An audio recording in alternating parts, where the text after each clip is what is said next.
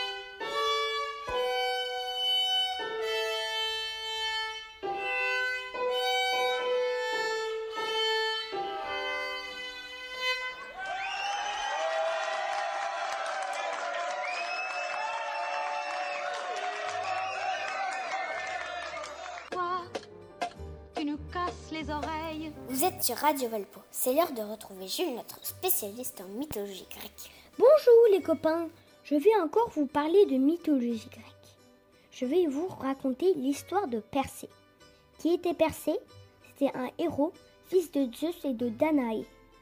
Il a réussi un grand exploit que je vais vous raconter. Il a voulu tuer Méduse. Méduse était une des trois gorgones, la seule mortelle. C'était un monstre aux défenses de sanglier et aux cheveux de serpent. Le problème, c'est que quand on la regarde dans les yeux, elle nous transforme en statue de pierre. Beaucoup de guerriers ont tenté de la tuer, mais ils ont échoué. Persée a eu l'aide de trois dieux. Hadès lui a donné sa cape d'invisibilité comme celle de Harry Potter. Hermès lui a donné une serpe d'or pour trancher la tête de Méduse. Athéna lui a prêté son bouclier miroir. Il a permis de voir le, reflet de Méduse sans la regarder dans les yeux. Il a réussi. Il a offert la tête de Méduse à, Athané- à Ath- à Athéna pour la mettre sur son bouclier. Ces pseudo-héros. Odyssée, Persée, Thésée, tout un tas de C. Radio Valpo, c'est l'heure de la pause musicale.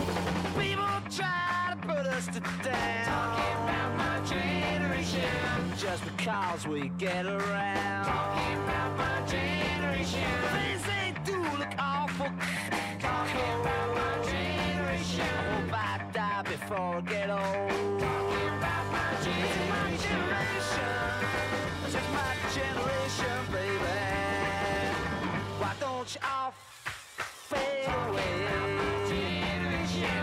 To dig what we all s- s- say. I'm not trying to cause a big sensation.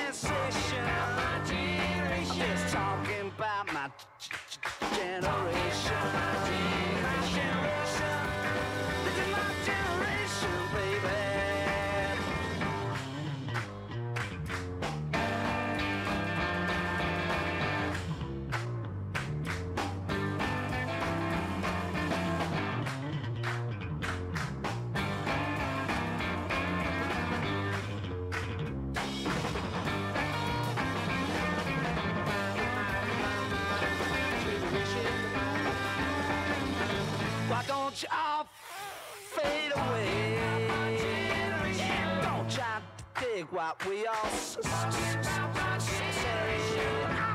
cause a big sensation.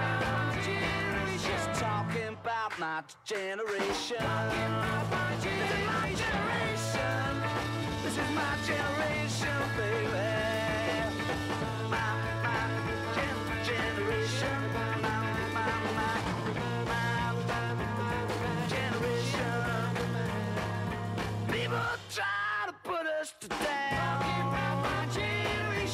Just because we c- c- c- get around. Talking about my generation. Things they do look awful cold. Talking about my generation. Yeah, I hope I die before I get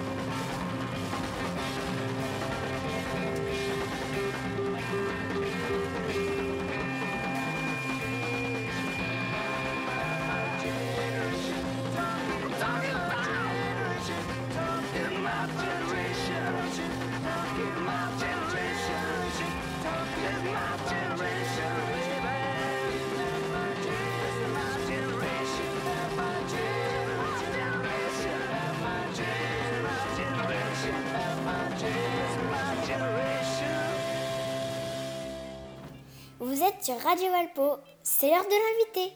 Eugénie, c'est à toi. Aujourd'hui, Radio Velpo reçoit Sandrine Bachmeyer qui édite des livres d'archéologie. Elle travaille à l'INRAP. L'INRAP, c'est l'Institut national de recherche archéologique préventive. Il a été créé en 2001 pour réaliser des fouilles archéologiques sur tout le territoire français, mais aussi pour expliquer l'ar- l'archéologie à tous. Sandrine, elle, édite des livres d'archéologie pour enfants dans la collection À petits pas et à très petits pas. On lui a demandé de nous parler de son métier. Bonjour Sandrine, peux-tu nous expliquer en quoi consiste ton travail d'éditrice? L'édition, c'est un métier passionnant et c'est un métier très varié, où on rencontre beaucoup de gens qui ont des talents très différents, où il faut savoir évidemment se concentrer, travailler seul, mais aussi convaincre, travailler avec des, auteurs, des illustrateurs, des, gens qui sont plus dans des fonctions plus techniques, les imprimeurs, euh, les différentes personnes qui travaillent dans les maisons d'édition. Il faut beaucoup lire, il faut beaucoup, parfois un petit peu écrire aussi, reprendre un petit peu le- les, les textes des auteurs. Il faut réfléchir aussi aux illustrations. Il faut se mettre à la place du lecteur, surtout se mettre à la place du lecteur, euh, surtout pour les enfants. Et donc parfois un petit peu euh, simplifier certaines choses. Comment devient-on éditrice en archéologie? Il n'y a pas qu'une seule voie pour devenir éditrice. Donc personnellement, moi, après le bac, euh, j'ai commencé des études d'archéologie et d'histoire de l'art. Puis j'ai travaillé en librairie. Puis j'ai repris de nouvelles études, cette fois-ci des études d'édition. Et donc j'ai commencé par travailler chez un éditeur qui s'occupait plutôt de livres d'art. Et ensuite, j'ai réussi à concilier mes deux passions et à travailler pour, ce n'était pas encore l'INRAP, mais c'était l'Association pour les fouilles archéologiques nationales qui sont devenues plus tard euh, l'INRAP. Qu'est-ce que la collection à petits pas? Tu peux nous expliquer? La collection à petits pas, c'est une collection de livres, de documentaires pour les enfants, donc avec des textes et des illustrations. C'est une collection qui a été créée par une maison d'édition qui s'appelle Actes Sud Junior. Au sein de cette collection, l'INRA publie avec Actes Sud des ouvrages qui sont consacrés à l'archéologie. D'abord pour les enfants de 9-11 ans, les à petits pas, puis pour les plus petits, les 6-8 ans, les à très petits pas. Chaque fois intervient un archéologue qui sera évidemment aidé de l'illustrateur qui va faire des, merveilleux dessins, euh, drôles, humoristiques. L'archéologue va parler bah, de sa période, la période qu'il étudie, c'est-à-dire la préhistoire, le Moyen Âge, euh, euh, le néolithique la Gaule romaine par exemple. Est-ce que tu fais relire les livres à des enfants avant qu'ils soient publiés? Les archéologues, comme tous les spécialistes, ils ont un peu leur vocabulaire euh, spécialisé, euh, pointu. Euh, en gros, entre eux, ils se comprennent très bien, mais c'est vrai que parfois, quand ils écrivent, bah, il y, a des mots compliqués, il y a des mots difficiles. Alors moi, ce que je souhaite, c'est que les, bah, que les enfants, que le lecteur puisse apprendre des mots qui peuvent être difficiles, parce que c'est enrichissant, mais ce qu'il faut, c'est les expliquer. Et ça, c'est un petit peu mon travail, bah, c'est de donner des explications, euh, et évidemment se mettre à la place des enfants. Quand mes propres enfants étaient petits, ben là c'était facile parce qu'en fait ce que je faisais c'est que je leur faisais relire. Enfin plutôt je lisais. Et puis dès que je voyais un point d'interrogation dans leurs yeux, eh ben, je m'arrêtais et je trouvais un terme plus simple. Bon maintenant le problème c'est que mes enfants ont 18 et 21 ans et ça ne marche plus. Donc j'essaye de me faire euh, confiance et de simplifier les textes. D'après toi, pourquoi l'archéologie intéresse-t-elle autant les enfants? Beaucoup d'enfants s'intéressent à l'archéologie, euh, peut-être parce que c'est un métier qui les fait rêver et qui leur semble euh, peut-être plus attractif que d'autres métiers euh, plus classiques, de bureau, de maîtresse d'école. peut-être fantasme-t-il. En tout cas, même si ces raisons sont peut-être pas les bonnes, je pense que ça les fait rêver aussi parce que c'est se plonger dans un passé, dans un passé très lointain, euh, c'est donc d'acquérir des connaissances et c'est de comprendre d'où on vient et ce qu'on est et peut-être même alors euh, où nous allons. Quel est ton livre préféré pour enfants? Euh, bah, Je vais citer Viking. Alors ça raconte euh, bah, l'épopée euh, de navigateurs, marins, commerçants qui partent de Scandinavie et qui vont à partir du 8e siècle, donc au début du Moyen Âge, bah, explorer le monde entier. Alors un autre livre, euh, ça sera le feuilleton d'Hermès de Muriel Zwack. Et là, c'est un livre sur la mythologie grecque.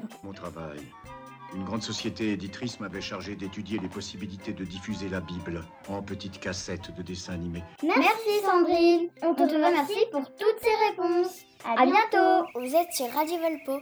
C'est l'heure de retrouver Aglaé qui a réussi la prouesse technique d'interviewer un arbre depuis son balcon.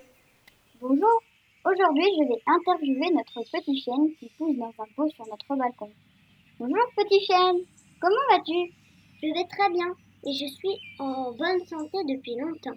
Comment t'appelles-tu? Je m'appelle Kersus, ce qui veut dire en latin chêne. Depuis combien de temps es-tu avec nous?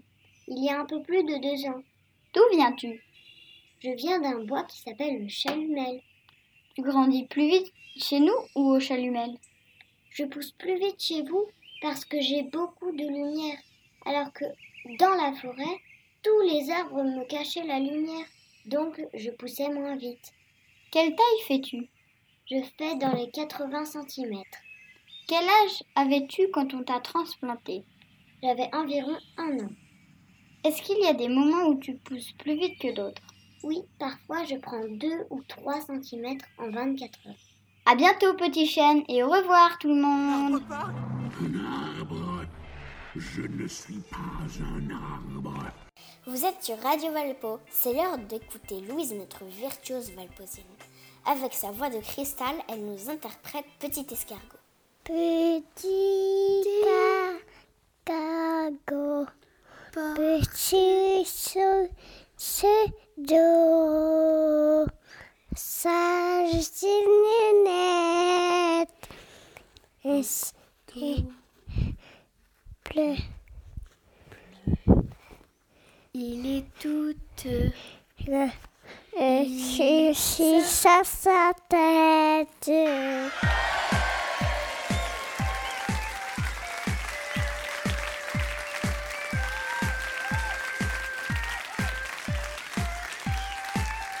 Radio Valpo, c'est fini pour aujourd'hui. Et à demain les petits confits